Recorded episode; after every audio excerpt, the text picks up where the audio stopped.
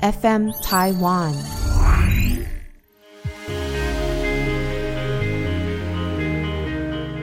欢迎收听纯言纯语这一集呢，我们讨论的主题是关于性侵害，也就是妨害性自主。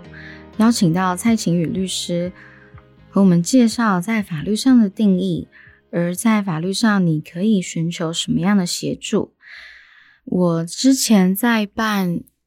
性骚扰和性侵的信件展的时候，我们会把每一封信打开来看完之后做一个分类。有职场，有学校，有朋友，或是陌生人，再来就是家庭。那我印象很深刻，是我收到的一百多封信当中，被我们分类在家内性侵是超过四分之一的。然后我记得有一个统计，也是说，其实性侵的案件。家内性侵的情况比一般人想象的比例还高非常多。那这一集呢，虽然很严肃，但是我们如果在妨害性自主罪这件事情，不见得是把自己当成一个预备犯才需要去了解这件事，而是你多了解。也许有一天，你身边的人不幸的遭到了被侵犯的时候，你可以记得我们这一集跟你说的内容，然后你可以让很慌乱的你的朋友或你的家人可以知道在第一时间如何保护自己。这一集邀请到蔡晴雨律师，蔡律师好，嗨，大家好，想先请问，在法律上要构成性侵害的要件是什么？好，首先我们基本上现在是所谓的妨害性自主罪章哈。那在这个罪章里面呢，大部分在规范的犯罪呢，就是指呃违背被害人的意思，或者是呢对于无法抗拒或不知抗拒的人，或者是有时候是利用权势的关系或施以诈术等等，对被害人为性交或者是猥亵的行为。好，那这个部分呢就会构成妨害性自主罪章的犯罪行为。那它大部分而言就是以上述的来做一个要件。那我看到其中一个要件写说，以诈术使男女误信为自己配偶，而听从其为性交者，就是刑法第二二九条。这一行是什么意思啊？呃，他基本上他必须要使用一些。特殊的方法哦，例如说欺骗，例如说呃晚上可能关灯了，然后你爬上别人的床，跟他说哦，让他误以为说你是他的配偶等哦，有看过这样的新闻，对，那他基本上是需要施以一些诈术，就是虚伪的去谎称说是他的配偶。那当然实物上可能很难想象，不过因为我们现在法条还是确实有这样的有这样的新闻。我记得我几年前每一周都要选三则新闻做播报，我真的有印象有这样的。就是一对夫妻，然后老公的朋友来家里玩，他们喝酒是。聊天到半夜。是，然后其实那个老公是睡在客厅的，然后他的朋友就动歪脑筋，就想说，哎，他老婆会睡觉，那我这个时候进到房间，那灯暗暗的，他也不知道是谁，我只要不讲话，他可能就不知道了。真的有这样的新闻是哦，那我们其实刚刚有提到是性交或猥亵哦，那像性交来说呢，其实我们法律上的定义是，只要性器进入他人的性器、肛门或口腔，吼，或以其他的物品，例如说用一些。情趣用品进入他人的性器肛门的这个行为呢，哈，也都会构成性交，所以并没有狭隘到说必须要以性器交合。所以像口交啊，其实某程度上也是我们法律上的性交的概念。还有指交，对不对？是的，指交也是。所以哈，不要误会说，因为我们以前有时候大家不那么了解，会觉得说好像一定要性器交合。但是我们刑法上其实只要有跟对方的身体的这个呃性器肛门口腔的交合，哦，或者是进入特定的身体部位，这个都会被认为是构成性交。对，因为之前听过一个案例，是有个男生，他认为喝醉了，他硬不起来，然后他就用手指头是去侵犯到女生的私密处，那他就觉得没有啊，我就没有做爱啊。对，一般来说，他就觉得好像我没有心气交合，就是叫没有做爱，但是实物上只要有进入就算。那通常手指的话，比较长的抗辩会是说，哦，我只有抚摸。因为如果外 phủ 的话，可能没有进入哦，那就可能不构成性交，会变成是猥亵。但这中间的其实是有一个模糊，需要有法律来判断的空间哦。因为我们除了性交以外，假设没有交合以外的所有兴奋或满足性欲的色情行为，就有可能构成猥亵哦，例如爱抚啦等等。哦，那我们另外还有一个比较轻微的罪是性骚扰。哦，性骚扰罪的部分是趁人不急不备去做一个抚摸哈，呃，胸部啦，或者是抚摸屁股啦，哦，这些隐私的部位，这个部分也有可能是呃性骚扰罪，这是另外一个罪名这样子。那为什么会把性交跟猥亵特别提出来？因为如果是站在加害人辩护律师的角度，他应该会比较希望可以达到。猥亵这边哦，对，因为刑度会有蛮大的落差啦，吼，但是呢，基本上妨碍性自主，如果是到性交的话，大概都是三年以上、十年以下的有期徒刑了，哦，那甚至有的更重，例如说有些是下药。药剂犯之啦，或者有施以凌虐，哦，或者是携带凶器和威胁，哦，这个部分甚至是七年以上的有期徒刑啊。所以这个妨碍性主罪章在台湾，我认为已经算是重罪，哦，因为它这个刑度都算是偏重。哦，那当然实务上还是有可能会给予缓刑，哦，我们缓刑要件是两年以下的有期徒刑。哦，所以一般来说比较常见是如果没有前科，那也跟被害人这边达成一些和解，哦，让被害人有谅解，哦，那这部分在考。考虑到刑法的酌减，从轻量刑的话，还是有可能会缓刑的。所以，像是刚刚我们举的这个例子啊，一个男生觉得我就没有硬起来，我只不过是把手指放进女生的私密处里面，是。但他如果一直坚持这个态度的话，是很容易就被判三年以上。是因为如果我们实务上假设被认定说你已经构成这个所谓的。强制性交罪，但是你并没有认罪，你也没有坦诚犯行，你犯后态度不良好的话，那确实是有可能会落在三年以上的刑度，那一定势必就是必须要入狱服刑了。那刚刚说明完妨害性自主刑度的部分，但这一集我们希望让大家认识到的是，如果你又或是你的亲友不幸遭遇到性侵害，该怎么办？那想要请问蔡律师。第一时间该做什么？好，我们性侵案件哦，其实发生的时候，最重要的第一件事情一定是保留证据了哦，因为我们都知道，呃，性侵案件要进入司法流程的话，没有证据是很难有进一步的处理哦。那到底要怎么样保留证据哦？我们有一些建议。第一个建议是，我觉得很困难了，我每次都觉得很强人所难，但是还是要请各位呃被害人一定要注意，就是呃不要。急着去清洗自己的身体哦，或者是去，因为我知道大家遇到这种情况的时候，会觉得各种情绪的反应，会忍不住想要去做呃相对应的一些处理哦。但是，一旦沐浴了哦，那相关的这些基证，特别是我们说客观上的证据，例如精液哦、DNA 哦，这些其实可能都会不在哦。所以，最好还是能够立刻去医院进行这个验伤、检伤，包括裁剪哦，比如说哦，去取这个相关的 DNA 的证据啊，皮屑毛。发哦，或者是呃，这个精液的还是留存在体内的部分，我必须要来做一个收证。好，那刚刚提到医院以后，其实还有一个证据是可能要提醒的。哦，例如说有没有被下药？我之前有实物的案例，哦，真的就是说女模她其实是去拍照，但是呢，她到了现场以后，可能就喝了摄影师提供的这些饮料，那就里面其实是有下药。有下药的话，它有代谢的问题，所以如果到了医院就医的时候，要立刻来做一个检查，才有办法确认是不是有安眠药或者是 FM two 等等的。那再来就是酒精浓度，好，那因为我们食物上就是有时候是饮酒，以至于不能够抗拒，那这个部分酒精浓度的检测也是需要去做注意的。这个是我们比较科学证据的部分的收集。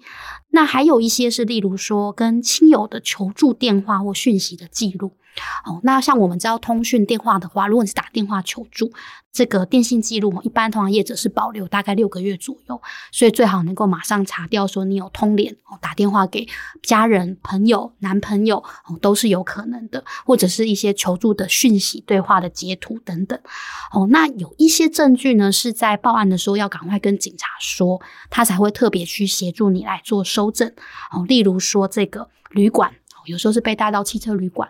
这个地方它可能有一些监视器画面，哦，那这个部分你自己跟旅馆要，他可能未必会提供，需要警察去帮忙调。但是你能做什么呢？通常我会跟被害人说，不管是你或你的朋友。帮忙打电话跟旅馆说一声，说这个事情已经进入司法流程，请他们先协助保存。他也许不愿意拷贝给你，但是呢，你如果不跟他们讲，有时候我们就会那个复习掉，因为我们的那个一般监视器画面它是会一直复习的哦，所以你至少跟他们说一声，让他们先协助保存。那等到警察来调的时候，就不会因此就遗失。那有些是像入口监视器，比如说有拍到你被搀扶。哦，你其实已经不省人事，你被录到，哦，被人家捡尸，哦，那那个其实有些监视器是入口的，是可以拍得到，哦，那这部分要请警察尽快的来协助调取，哦才能够保留这个相关的证据。嗯，哦，那我们看到比较多。比较遗憾的案子是，呃，可能女生第一时间是非常的惊慌失措的，那可能就冲洗了身体，或者没有第一时间去报案报警去做验伤，那事后被争执说，哦，这些证据都已经隔了太久了，哦，都不能够作为证据使用，或者是把一些对话记录等等都删除了，那就变得没有办法还原这个当下的情况，这是比较可惜的地方。嗯，那因为我们刚刚有讲到关于。科学证据的精义的部分啊，是有些人他们会误会说，那如果他没有设在里面，是不是我就采集不到证据？其实不是的。是因为其实我们一般 DNA 留存的话，精液当然它可能如果留在体内是最容易能够取到的哦。那当然有些是呃 DNA 的一些皮屑或什么的，它也还是有可能可以取到哦。所以我们还是会建议第一时间赶快去那到底能不能保留到什么样的证据，就是到时候看医师怎么样去检查。那甚至说呢，如果你其实已经清洗过了，也不要。太过于觉得说就没有机会了，还是可以再去裁剪，因为不见得会完全都没有。对，因为其实嗯，男性他们在没有戴保险套的情况射精前，他们是会断断续续的一直有分泌物流出来，那里面其实还是有可能有精液的存在，所以我们才会在性教育的推广说，不要以为 拔出来再射不会怀孕是啊，那。我有听过一个说法是，如果一个女性她在被性侵的前一两天有和伴侣有性行为，但在验伤的时候，其实看得出来新旧伤的样貌。是我们其实，在做性侵裁剪的时候，我们分成两种。我们的那个处女膜裁剪可能会有两种结果，一个叫成就性撕裂伤，通常是代表你有一些过去的性经验；那有的是新伤，就是刚刚发生的哦。那这个部分就有可能代表是近期的，但是它确实没有办法从伤痕来判断说是哪一天或者是几月几号造成的哦。所以这个部分才会说第一时间的 DNA 检验是重要的。嗯，哦，那同样的，你的男朋友如果是跟你的男朋友或配偶前两三天前有性交，也有可能还会残留，因为我们知道我们怀孕的危险期，你如果射精以后，其实三天内都还是有可能跟你的卵子结合，因为精液还在体内哦，所以这个部分确实可能会造成有混合型的 DNA 要判读等等的问题哦。但是我们还是会建议，即使有这样的情况，还是尽快的去做裁剪，这还是重要的。那如果有当事人他其实是长期的受到家内性侵，那。以前可能因为经济上的依赖不敢讲，又或是很多的情况，那多年以后他有勇气了，他想要提出诉讼怎么办呢？这个其实真的是实务上非常困难的地方哦。我们台湾有很高的比例，我刚刚嘉纯也有提到哦，如果是呃家内性侵或者是亲友近亲的性侵，甚至是。男朋友，但你认为你是被性侵，例如他当时还是违反你的自主意识，过了好几年，或者是才想到说要去走司法流程，或者才有勇气、才有经济地位或资源去走，哦，那那时候确实收证上会变成很大的困难，可能就会还是需要去做验伤，但验伤的结果 maybe 就是刚刚讲成就性撕裂伤，它可以做一定程度的佐证，但是因为成就性撕裂伤没有办法特定时间点或者是哪一个个人，他会有一些举证的障碍跟限制，那再来比较常见的就会。是这一段时间的一些呃，例如说呃，新访，例如我们现在就会有去做呃精神科的访问，或者是一些心理咨商的记录哦，或者是当年度曾经有球员的记录，例如说赖，或者是说还是有跟朋友去对话提到这些事情，导师哦，当时的辅导老师的记录，这些都还是可以作为佐证哦。那有时候呢，针对这种成年旧案呢，当事人可能会没有手段了，或者是没有方法了，采取一个比较铤而走险的做法，哦，就是直接去跟加害人来做一个对质，哦，因为我们现在通讯软体比较方便，例如就会直接质问他说，哎，我在几年几月几号或什么时间点，你对我做了些什么不堪的事情？那我现在觉得很痛苦，我一直都觉得很痛苦，看看这个加害人会不会就承认了、道歉了。或者是说呢，可能就默认了，来作为一个间接的证据或直接的证据哦。但是这个方式毕竟就是会跟加害人直接去做一个对抗，我会觉得是比较。有一点风险，也会比较痛苦。哦，那如果可以的话，我会比较鼓励说，还是先寻求专业的协助，例如找律师咨询啊等等的，确定整个收证的方向以后再去进行，可能会比较好一些。哦，那有些人他可能不见得自己，他也许透过家人、朋友、第三人的方式去直接去问这个呃加害者是不是有这样的事情，这也可以作为一个收证的方法。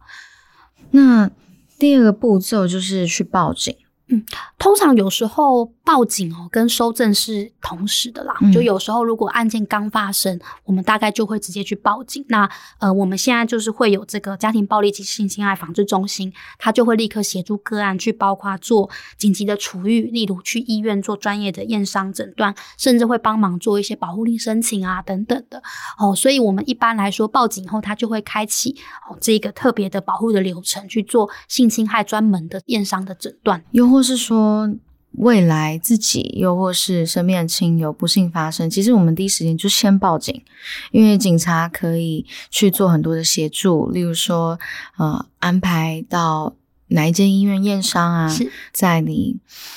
很不知所措的时候，给予一些协助啊、提醒、建议。是我其实必须很遗憾的说哈，我们司法上对于性侵被害人，还是多多少少有一个。偏见，或者是有一个固态的呃刻板印象，觉得说如果遇到这样的事情，你应该第一个动作是报警。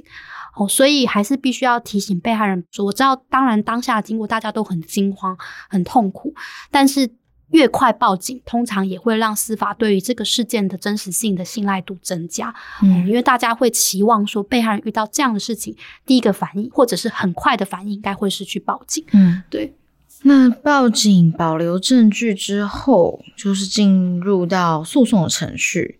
有些人会问啊，就是我真的没有钱请律师，我也可以进到诉讼程序吗？呃，我们如果没有办法没有钱请律师的话，其实我们现在有法律辅助基金会，哦，它大概会有呃免费的律师可以协助。当然，你需要做一些资历的审查，确认你真的没有呃资产等等的。哦，那或者是说呢，也有犯罪被害人保护协会，他们也可能会提供一些协助。哦，那比较常，另外我被问到的问题是，到底我有没有请律师的必要？哦，因为我特别我是被害人的时候，我会觉得请律师应该是被告该去做的事吧。哦，那确实是我们的呃整个检察官或者是警察，他理论上是。要调查犯罪，所以对于告诉人来讲，他到底需不需要请律师来协助，他是可以来衡量的。哦，那请律师的好处是可以帮忙整理证据跟案发的经过，哦，然后用一个比较有条理的方式，哦，例如写书状去提供给检察官或警察，作为一个。调查犯罪的一个参考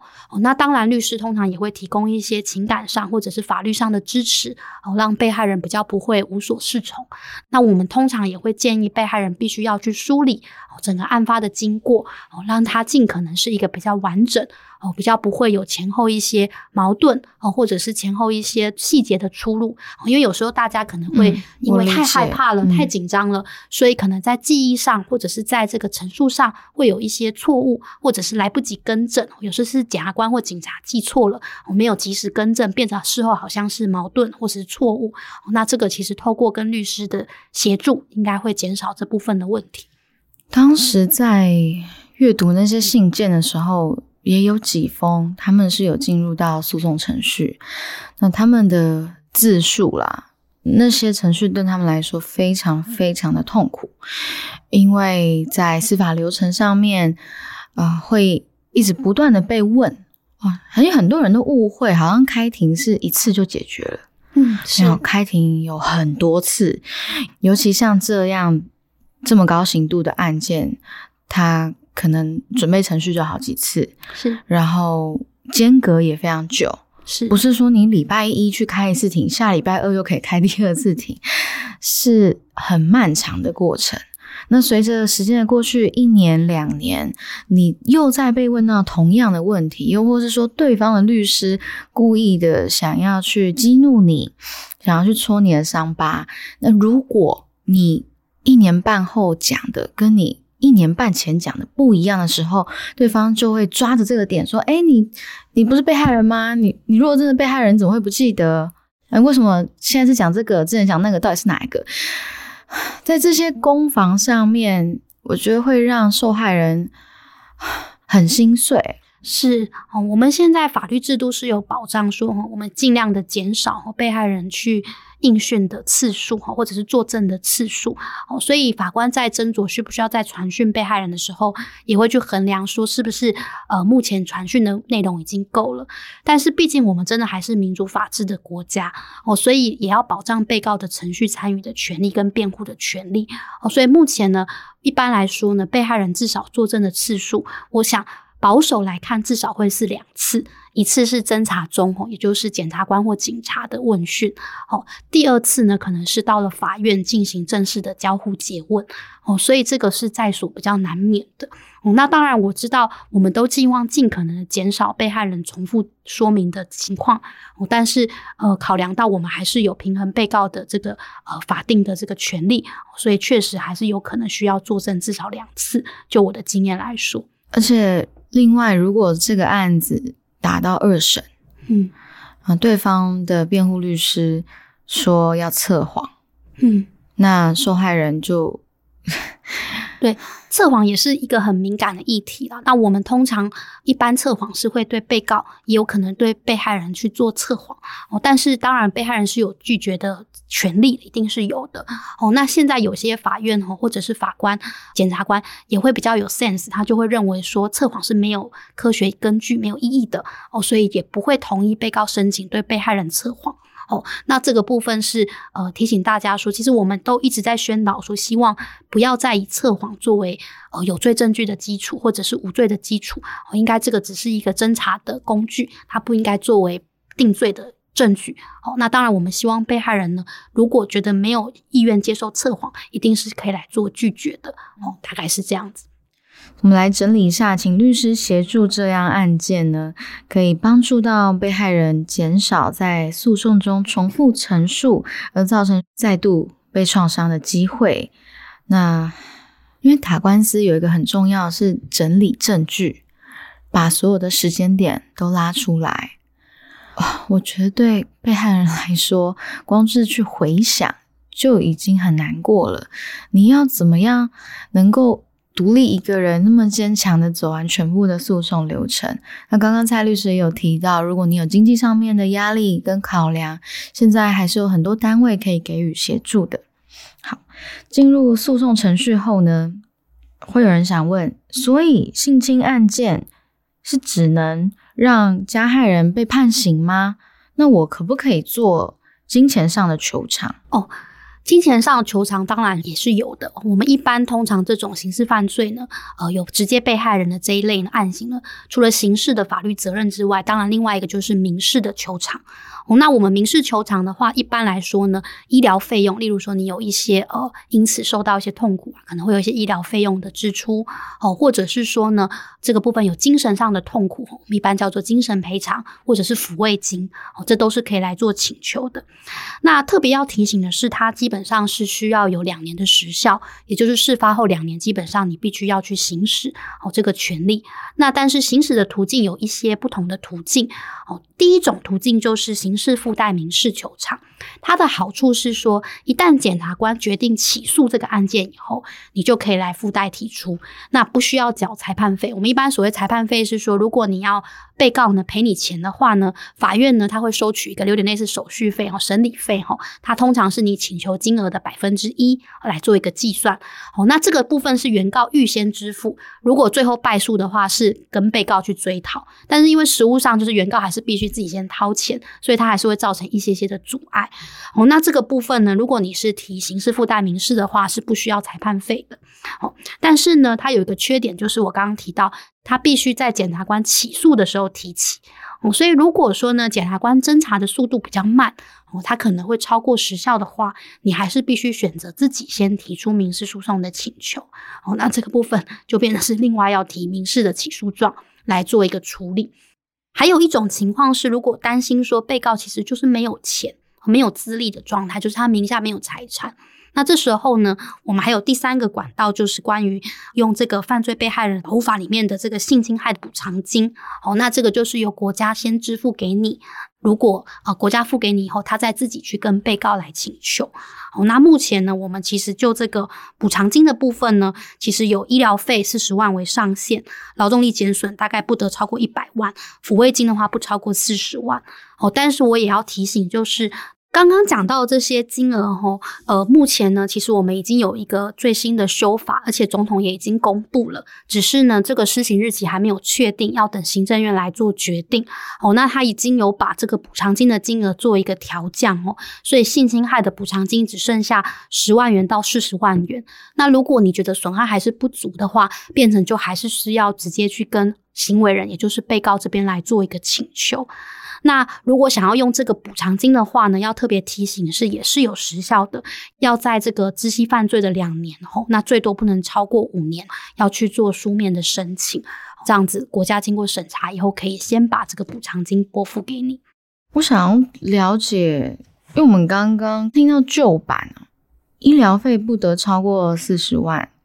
劳动力减少或是增加生活上的需要等等。最高金额不能超过一百万，然后精神抚慰金不能超过四十万。可是现在新的就等于把以上三项同整在一起，是因为吼，其实大家都知道，像。呃，这个必须是从国家这边来做指引啦。那对国家来讲，他能不能跟被告追回这笔钱，其实是很难预期的。嗯，因为大部分会是需要用到补偿金的，我相信就是被告陷于没有资历的状况。哦，所以国家的裁员啊等等预算的考量，哦，这部分是会有这方面的问题。那当然，我们也希望未来如果在裁员的拓广上，可能政府就会再做调整。那。因为有这样子补偿金额的下降等等的因素，所以目前呢，这个新法确实也还没有公告施行的日期，要等之后看什么时候公告这样子。了解。刚刚蔡律师提到，被害人这边会去申请补偿金，代表有可能被告他没有这个财力可以去支付在民事上面的求偿。那我们先撇开这个比较特殊的情况，如果说是。大部分的案件以民事上面和解金好了，大约会落在什么样的区间？通常我们如果能够去诉讼请求的项目有几个？第一个就我刚刚提到医疗费，那一般来说是以单据来认列嘛，哈，比如说你有多少的呃挂号费啦、诊断费啦、医药钱呐，哦，那第二个部分呢，通常是你如果有因此有劳动力的减损，例如说有些人他有 PTSD，或者是说他有一些呃。后续的一些生理的状况导致说他其实是没有办法工作的，有被认定劳动力减损的话，他会依照你的这个减损的比例，还有你的平常的薪水去计算出一个数额。好，那这个部分其实就是依照月薪乘以减损的比例乘以说你不能工作的期间，一般是算到呃法定的退休年龄哦来计算这个金额。那最后一个项目就是通常也是大家会请求的，就是精神痛苦。那精神痛苦这件事情非常的难衡量。那我也必须跟各位被害人说一声抱歉了，就是我们司法实务上哦，大家都会知道这种痛苦其实不是钱的问题，但是到了法院也只能幻化成钱。对于法官来说呢，因为我们实务上对于精神痛苦的赔偿金，它是有一个一般的标准哦。那换句话说呢，就我的经验，大概。就是考虑到双方的财力、社经地位、被害的情节的严重程度，哦，可能就是呃几十万哦，甚至到两百，可能我听到比较高，最多可能了不起到三百万。我们的精神痛苦，说实在，这个数额是有一个比较明确可以预期的天花板。哦，那能不能真正的弥补被害人心中的那个痛苦？我觉得是呃非常的困难。但是确实，我们法律上有一定实务上的几个标准。那大概它的金额可能会落在这个区间。在民事上面，如果被害人他们去做和解，那会不会影响到刑事那边的判决？我想这是很多被害人都很关心的啦。哦，那我必须持平说啦，因为我刚刚讲妨害性自主罪章，它是公诉罪，换句话说呢，它并不是我们实务上所称的告诉乃论罪。哦，所以即使跟被害人和解以后，法官还是要依法判决，检察官也是必须依法处理。但是你说刑度上会不会有一些影响，或者甚至会不会翻案变成无罪？必须来说，不是完全没有可能。因为我刚刚讲，因为是公诉罪，所以所有是不是成立犯罪以及这个刑度，都是由检察官起诉以后，就是由法院来做判决。所以法官是依照客观的证据资料来做判断。那我之前也有听闻，有一些就是辩护人会采用一个比较稍微激进一点的策略，就是希望和解的时候，被害人是要承认说这件事情不曾发生，或是根本是一场误会等等。其实双方是合意性交。哦，那这样的证据也许还是有可能会影响某些法官的心证，认为说这件事情是不成立犯罪的。